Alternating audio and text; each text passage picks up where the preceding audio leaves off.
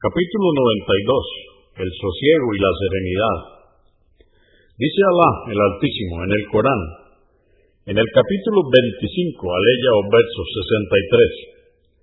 63. Y los siervos del misericordioso son aquellos que caminan sobre la tierra con serenidad y humildad, y cuando son increpados por los ignorantes les responden educadamente. 703. Aisha que Alá esté complacida con ella, dijo, nunca vi al mensajero de Alá, la paz de Dios con él, reír de forma que se le viera la campanilla, sino que sonreía. Convenido por Al-Bukhari, volumen 10, número 421 y Muslim 16.